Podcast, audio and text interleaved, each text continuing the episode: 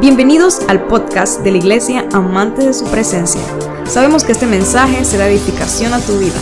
Te invitamos a que te unas y lo compartas en tus redes sociales y permitas que otros también sean bendecidos. Eh, alguien que me diga amén, por favor. Gracias. Necesitamos como iglesia volver a la palabra. Todas las artes y ciencias humanas tienen su utilidad, pero la palabra no es humana. Está escrita en un idioma humano, pero ella no es humana. Así que lo primero que debe saltar en nuestro corazón al tener cualquier situación buena o mala, sea cual sea la forma en que la consideremos, porque eso hay que aclararlo, no todas las situaciones son buenas o malas según mi propio criterio. ¿Mm? Quizás nosotros pudiésemos interpretar como malo cualquiera de las escenas que están en la Biblia, una persona, un familiar muerto, una escasez económica, una guerra, qué sé yo. Pero hay un propósito y la palabra dice que a los que amamos a Dios, absolutamente todas, T-O-D-A-S, todas las cosas nos ayudan a bien. Aquellos que conforme a su propósito hemos sido llamados. Entonces, le animo a examinar su corazón y si usted nota que cuando usted tiene una situación difícil enfrente, lo primero que le sale es la frase que leyó allá de Nietzsche o de Oppenheimer o de cualquier escritor o de C.S. Lewis o del que usted quiera, y no es la Biblia y no es un tema religioso mucho cuidado, pero lo primero que nace en nuestro corazón no es la Biblia, nuestra respuesta no es la Biblia, debemos seguir creciendo. Así que le animo solamente a un modo, y usted disculpe, pero necesito resaltar la Biblia y el valor que tiene, y más en la juventud, eh, en nuestros jóvenes. Eh, ya hoy en día vale más la opinión de Itiel, la opinión de, no lo voy a mencionar a nadie, a cualquier predicador eh, juvenil o no joven, que lo que dice la misma Biblia. Yo creo que es un gran error porque Dios no nos llamó a opinar acerca de la palabra, nos llamó a obedecerla. Dígame amén, por favor. Dios no nos llamó a dar nuestra opinión de la palabra, sino a obedecerla. Y el secreto, el secreto del éxito del que Dios quiere provocar en nuestra vida está en su palabra, no en la nuestra. Entonces te animo a volver a la palabra.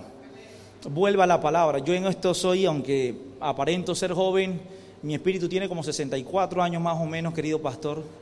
Mi cuerpo está un poco joven, pero mi espíritu está bastante viejo. yo, yo soy de los que dicen radicalmente, si el tiempo tuyo en el celular es mayor que el de la palabra, te veo mal. Yo, sí, yo sé que eso no arranca amenes, pero hermanos, es la realidad.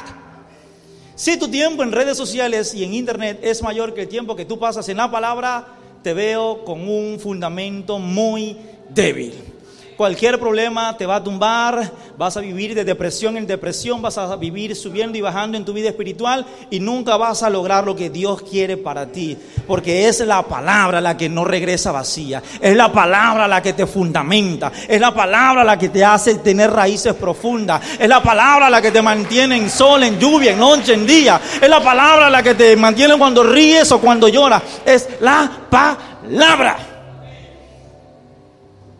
Tengamos tiempo de lectura en la palabra con nuestra familia. Si tenemos tiempo para estar sentados todos viendo una pantalla y una televisión, debemos tener tiempo para que nuestros corazones se unan en lectura de la palabra. Lee la palabra, estudia la palabra, come palabra, mira palabra, sueña palabra, oye palabra. Y tu vida va a cambiar.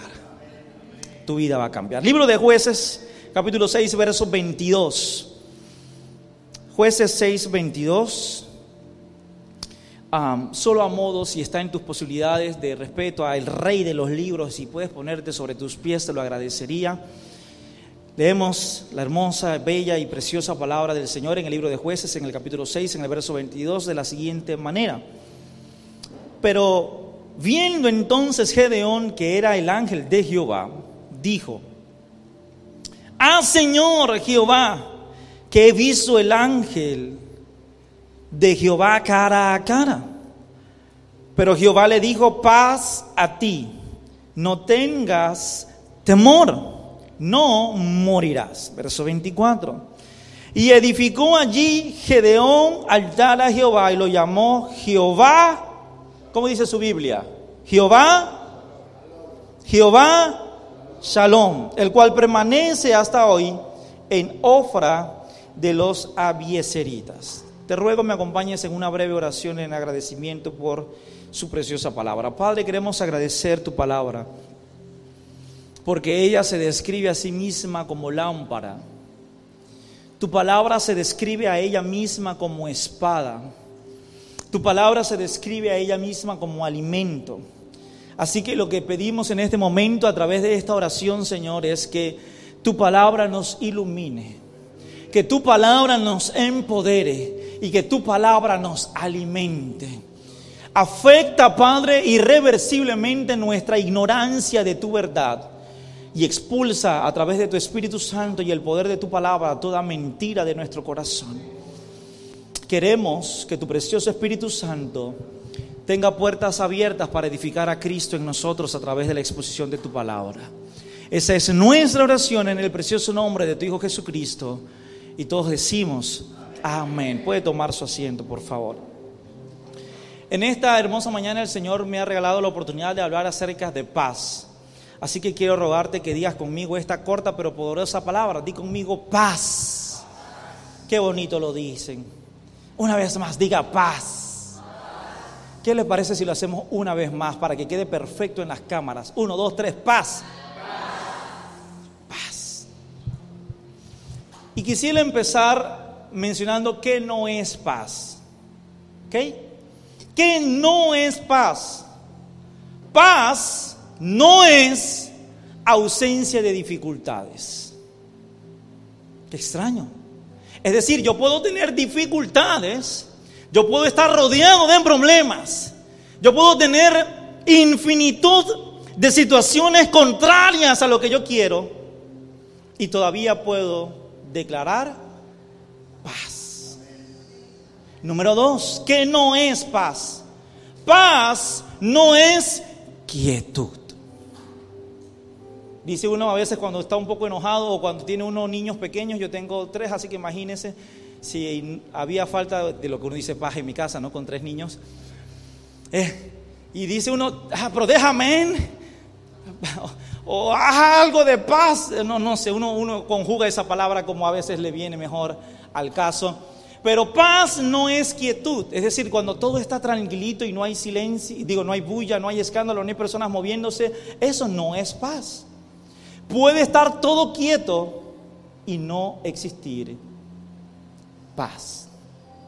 Número tres, ¿qué no es paz? Paz no es silencio. A veces es necesario, sí, desconectarse un poco de la sociedad y tener algo de silencio, pero en el silencio no está la paz. Paz no es que todo salga según mis planes. Sea sincero con usted y permítame ser sincero yo, que muchas veces no sentimos paz cuando las cosas no están saliendo según lo planeado.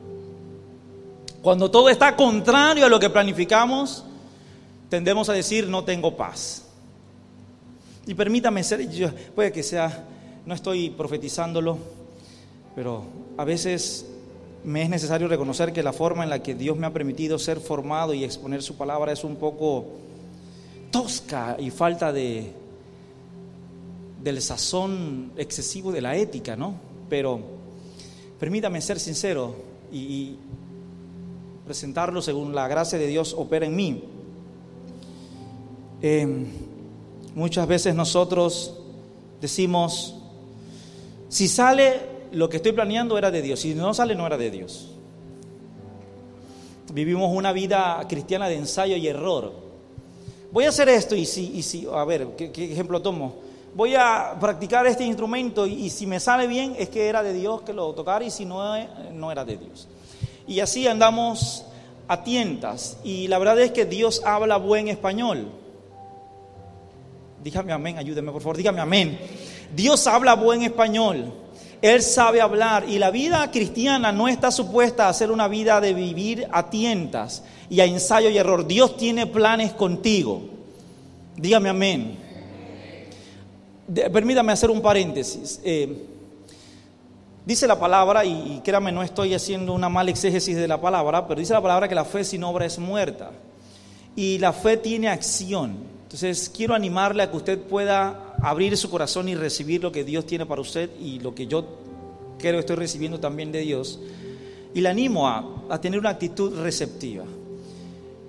Si nace en su corazón y en su espíritu decir amén, hágalo con libertad, no se cohiba y reciba lo que Dios tiene para usted. Entonces, ¿qué es paz? Si paz no es ausencia de dificultades, si paz no es quietud, si paz no es silencio, si paz no es que todo salga según mis planes, ¿qué es paz? Yo creo que hay muchas, a través de la palabra, verdades acerca de lo que es la paz.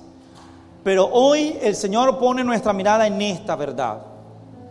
Paz es una persona. Paz es la revelación de Dios en Jesús. Paz es comunión con Jesús. Jesús es paz. Paz no es un estado ni una circunstancia. Paz es una persona. Paz tiene nombre y paz se llama Jesús. Ahora, conectamos ahora con lo que exponemos en la palabra, una vez teniendo claro la definición. La historia de Gedeón, muy conocida por cada uno de nosotros, del verso 6, en el capítulo, perdón, 6, del verso 8 al 9, a, a, a lo largo y amplio de toda la historia que acabamos de leer, nosotros vamos a ver la paz actuando de una u otra forma. Del verso 8 al verso 9, vemos que el Señor trae paz cuando Él recuerda lo que Él hizo. Vamos a leerlo. Verso 8 al 9, Jehová envió a los hijos de Israel un varón profeta, el cual les dijo, así ha dicho Jehová, Dios de Israel, yo hice salir de Egipto yo os hice salir de Egipto y os saqué de la casa de servidumbre, os libré de la mano de los egipcios y de mano de todos los que os afligieron, a los cuales eché de delante de vosotros y os di su tierra. Entonces, paz es cuando Dios, a través de su Hijo, nos recuerda lo que Él hizo por nosotros. Sabe, hay algo particular en el ser humano y puntualmente muy particular en el cristiano y es que nosotros tenemos muy mala memoria o memoria selectiva quizás. Porque cuando nosotros estamos frente a una situación difícil, llámese una tentación o quizás una prueba o una dificultad simple y llanamente, tendemos a olvidar que Dios en realidad nunca ha fallado. Tendemos a olvidar que en realidad Él siempre ha cuidado de nosotros.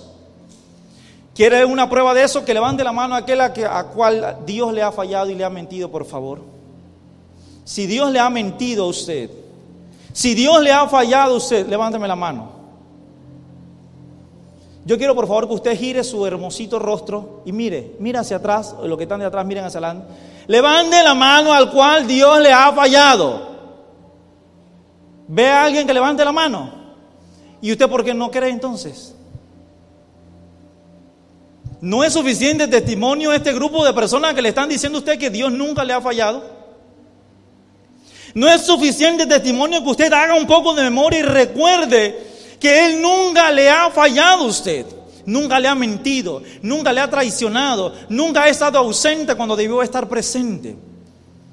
Paz es recordar lo que Jesús hizo por nosotros. Verso 10, paz no puede existir si hay temor. Permítame leérselo. Yo, yo y os dije, yo soy Jehová vuestro Dios, no temáis, no temáis. Hay un espacio reducido en tu corazón y en el mío. ¿Me escuchó? Hay un espacio limitado. El espacio en nuestro corazón no es infinito, es limitado. Y por corazón no me refiero al músculo que bombea sangre. me refiero a esa parte interna. Y ese espacio reducido en tu corazón y en el mío solo cabe una persona. Y si hay temor, Jesús no cabe. Y si está Jesús, el temor no cabe. Si hay temor, no puede existir paz. ¿Por qué temes? ¿Por qué tememos? A la situación económica, a la situación de salud, a la situación familiar, a la situación espiritual. ¿Por qué tememos? Constantemente el Señor está diciéndonos, eh, diciéndonos en la palabra, no temas, no temas, no temas, no temas, no temas. Ahora, nos cuesta reconocer que en realidad tenemos temor, pero nuestra forma de vivir demuestra que vivimos atemorizados. Vivimos más en temor de lo que en realidad creemos. Por eso es que no hay una revelación de ese Jesús que es paz en nuestros corazones. Verso 12, paz trae una revelación de la compañía de quién es Jesús. Verso 12 dice de la siguiente forma, y el ángel de Jehová se le apareció y le dijo, Jehová está contigo. Si nosotros tuviésemos la capacidad de recordar quién está con nosotros, tendríamos paz. A mí me encanta aquella historia en la que el maestro va con los discípulos en una barca y está la tormenta en todo su esplendor y el maestro está dormido. Esa historia me fascina. Porque para empezar, ¿quién puede dormir en una barca que está de allá para acá y de allá para acá y de allá para acá? Solo el maestro. Pero él está dormido. Y los discípulos que eran gente de experiencia en la pesca y en lo que tenía que ver con el mar, jala, no, yo no sé de, mar, hermano, así que usted discúlpeme si digo una verdadera barrabasada, pero quiero meterme en historia, ¿no? Jala la, la, vela y el, el, el, Ay, Dios mío, no sé nada, no sé nada de que tenga que ver con el mar. El asunto es que los discípulos que eran gente de, de, de mar, eran marinos, estaban tratando de hacer lo que ellos podían con lo que ellos podían. Y el maestro estaba dormido. Y el maestro estaba dormido. Porque él sabe que donde él está la barca nunca se hunde. Que alguien diga amén. Donde él está la circunstancia no importa porque él está allí. Todo va a salir bien aunque todo alrededor esté mal porque él está allí. Y a, mí me encanta y créame que cuando el Señor me habló acerca de lo que yo debía compartir en esta mañana. Una de las historias en la que el Señor había puesto mi corazón era en esta. ¿Puedo bajar, pastor? Sí. Porque normalmente la Biblia demuestra que Jesús no le gusta calmar tormentas, si no lo había notado. A Jesús no le gusta calmar tormentas. Lea la Biblia. Cada ocasión en la que él calmó una tormenta fue por los discípulos. Él no calma tormentas ni siquiera para él caminar. Él camina sobre la tormenta. Por favor, abre tu corazón y escucha. Abre tu corazón y escucha y entiende porque tú dices y yo digo que Él no está respondiendo a nuestra oración, porque es que a Él no le gusta calmar tormentas. Él no calma las tormentas, Él no tiene ningún problema con las tormentas. El que tiene un problema con las tormentas soy yo y es usted. Jesús no le gusta calmar tormentas. Porque donde Él está, los barcos no se hunden. Y si se hunden, el barco no te hundes tú. Porque Él te puede hacer caminar sobre. Iglesia, despierta tu corazón y entiende que Él sí escuchó tu oración, pero Él no calma tormentas. Necesitamos entender lo que es realmente la paz. Jesús es paz. Y si Él está con nosotros, debemos tener paz. Debemos vivir en paz. Debemos compartir paz. La paz no es un sentimiento, reitero, la paz es una persona. Verso 14. La paz, cuando Jesús está trae dirección y trae propósito. Dice de la siguiente forma, 6.14 del libro de jueces. Y mirando Jehová le dijo, ve con esta tu fuerza y salvarás a Israel de la mano de los madianitas. ¿No te envío yo? El maestro le está hablando. Jehová le está hablando a Gedeón. A un hombre que le dijo, no temas. Pero es que cuando la paz aparece, entonces aparece la dirección y el propósito. Por esa razón es que se nos hace tan difícil el saber qué hacer. No sabemos qué hacer porque no hay paz. Donde hay paz, hay dirección. Donde hay paz, hay propósito. Donde no hay paz, no hay dirección. Hay ensayo y error. Hay pruebas. A ver si sale o no sale. Hay estrategia humana. Donde no hay paz, hay estrategia humana. Donde no hay paz, no hay propósito. Así que todo es una casualidad, todo es una coincidencia y no es lo que la palabra enseña. Verso 17 al 21, donde hay paz, se debe traer ofrenda. Por favor, permíteme leértelo rápidamente. Y él respondió, yo te ruego que si he hallado gracia, está hablando Gedeón, Gedeón le dice a Dios, yo te ruego que si he hallado gracia delante de ti, me dé señal de que tú has hablado conmigo. Te ruego que no te vayas de aquí hasta que vuelva a ti y saque mi ofrenda y la ponga delante de ti. Y él respondió, yo esperaré hasta que vuelvas. Y entrando Gedeón preparó un cabrito y panes sin levaduras de un efa de harina, ta, ta, ta, ta. Verso 20, entonces el ángel de Jehová le dijo, toma la carne y los panes sin levadura y ponlo sobre esta peña y vierte el caldo. Y Gedeón lo hizo así. Y extendió el ángel de Jehová el báculo que tenía en su mano, tocó con la tocó con la punta la carne y los panes sin levadura, y subió fuego de la peña, el cual consumió la carne y los panes sin levadura, y el ángel de Jehová desapareció de su vista. Cuando hay paz, damos ofrenda. Y damos ofrenda, permítame, permítame ubicarnos dentro de la historia. Damos ofrenda de lo poco, no de lo mucho. Damos ofrenda de lo que nos hace falta, no de lo que nos sobra. Porque recuerde que Gedeón era parte de un pueblo que estaba asediado por los madianitas, vivían en escasez, vivían en esclavitud, vivían en temor. Pero aún así, él teniendo poco, cuando aparece Dios y hay paz, él ofrenda. Tranquila iglesia. No estoy hablando de tu dinero solamente que ya van a hablar de dinero, que tengo que dar más. No, tranquilo, no es dinero solamente. Ofrenda es mucho más que dinero. Ofrenda en dinero es el primer paso de la ofrenda. Ofrenda en dinero es el kinder de los que saben de ofrenda. Pero cuando hay paz, brota la gratitud en ofrenda al Señor. ¿Por qué nos cuesta adorar? ¿Por qué nos cuesta ofrendarle, ofrecerle, darle a Él a través de lo que damos a otras personas?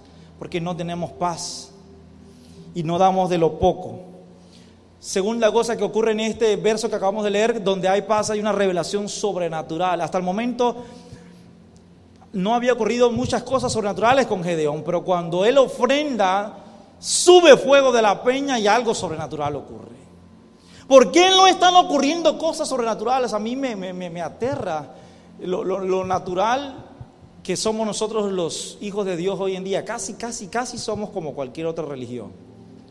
Casi, por poco, por poco y hay muy poca diferencia entre algunas otras religiones y nosotros. Porque es que el poder de Dios es lo que hace la diferencia entre donde está realmente Dios y donde lamentablemente Dios no está. Última cosa que quiero señalar de esta historia, verso 23. Paz. Lo leo, verso 23 dice, Jehová le dijo, paz a ti, no tengas temor, no morirás. Quiero señalar algo. En el verso 21, las últimas palabras dicen así, mucha atención. Y el ángel de Jehová desapareció de su vista. Dice su Biblia así, ¿verdad? No, lo tenemos en pantalla. Dice su Biblia así, ¿verdad? Verso 21, las últimas palabras. Y el ángel de Jehová desapareció de su vista. Y en el verso 23 entonces dice, pero Jehová le dijo, pasa a ti, no tengas temor. No, no sé si usted logra ubicar lo que acaba de suceder. En el verso 21 el, el ángel saca un báculo que es no sé, un bastón, pudiésemos decirlo, toca la ofrenda, sube fuego, consume la ofrenda y el ángel desaparece. Pero versos después, entonces Jehová le habla. Iglesia, atención. Ya no era el ángel hablando de afuera a Gedeón. En el verso 23 ya Dios hablaba desde el corazón de Gedeón. Porque cuando Jehová le dice, no, no está el ángel, ya el ángel se fue. Cuando hay paz, ya no solamente Dios nos habla a través de nuestro amado pastor. Cuando hay paz, ya Dios no solamente nos habla a través de los líderes. Cuando hay paz, ya no solamente Dios te habla a través de un predicador invitado. Cuando hay paz, Dios te habla desde adentro. Y sabes, ese es el modo que Dios anhela hablarte. Así es que Él anhela hablarte a ti desde adentro. Desde adentro. Pero hay demasiadas voces en nuestro interior. Hay demasiadas voces aquí adentro. Y cuando solamente Jesús aparece, es cuando todas las otras voces callan. Ya no era el, el ángel de afuera, ahora era el Espíritu desde adentro. Efesios capítulo 2, verso 4. Efesios capítulo 2, verso 4.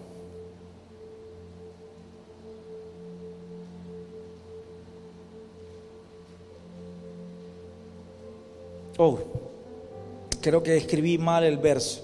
En mi Biblia, Efesios capítulo 2, verso 4, dice, pero Dios que es rico en su misericordia, por su gran amor que nos amó, eso dice su Biblia, ¿verdad?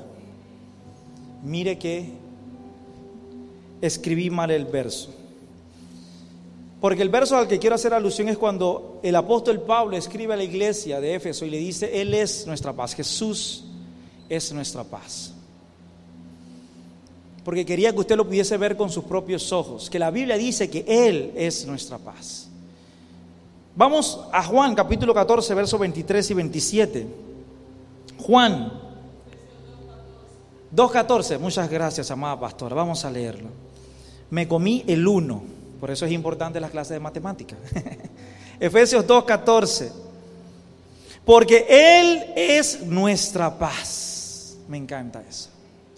Él es nuestra paz. Entonces la paz no es un sentimiento, no es una condición. La paz es una persona. La paz es Jesús. Juan capítulo 14, verso 23 al 27. Juan, Evangelio según San Juan, capítulo 14, verso 23 al 27. Permíteme leértelo rápidamente. Y respondió Jesús y le dijo, el que me ama, mi palabra guardará, y mi Padre le amará y vendremos a él y haremos morada con él. El que no me ama no guarda mis palabras.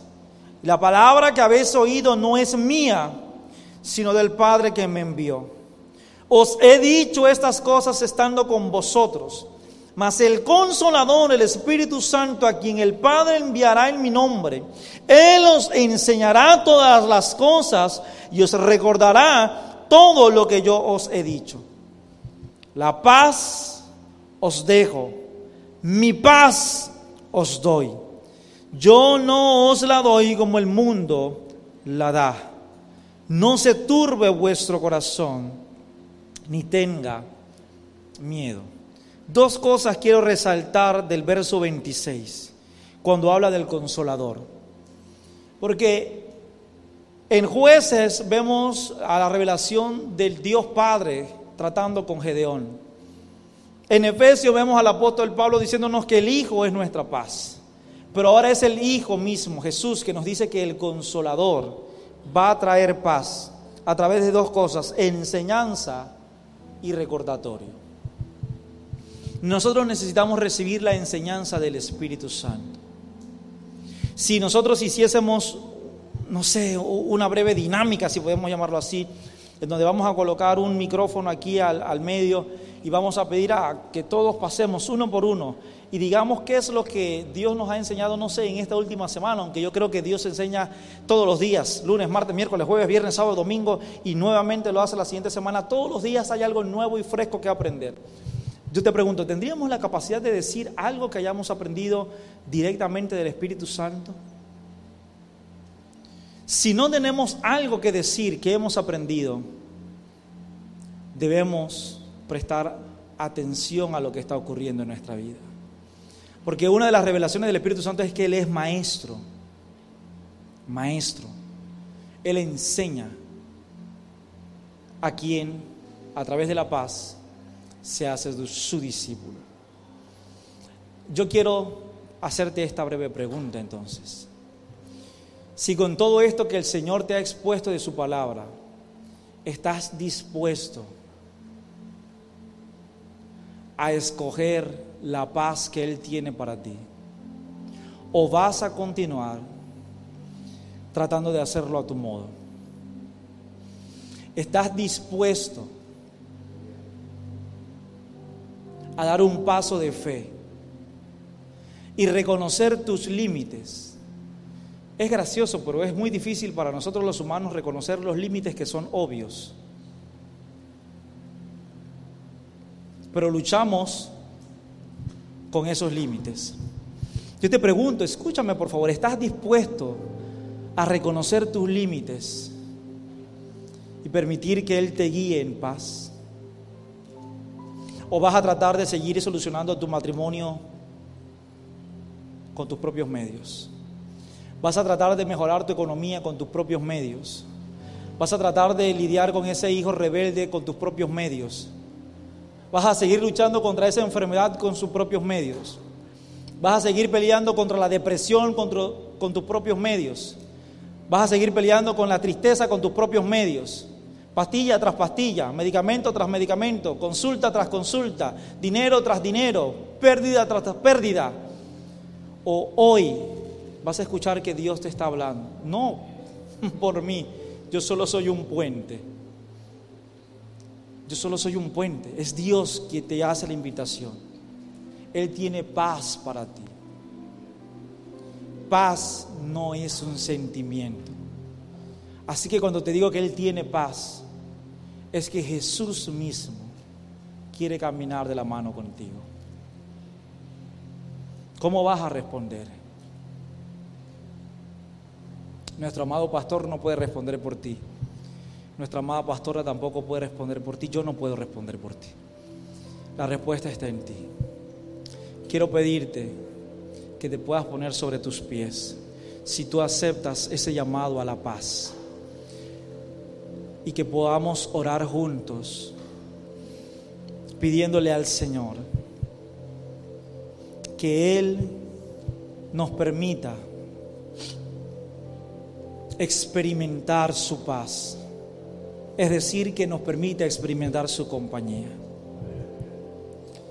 Quiero invitarte a que si tú aceptas esta invitación del Espíritu Santo, quiero animarte a que si aceptas esta invitación del Espíritu Santo, puedas orar. Cierra tus ojos allí donde estás y ora. Desnuda tu corazón. Muestra tu debilidad, no te avergüences.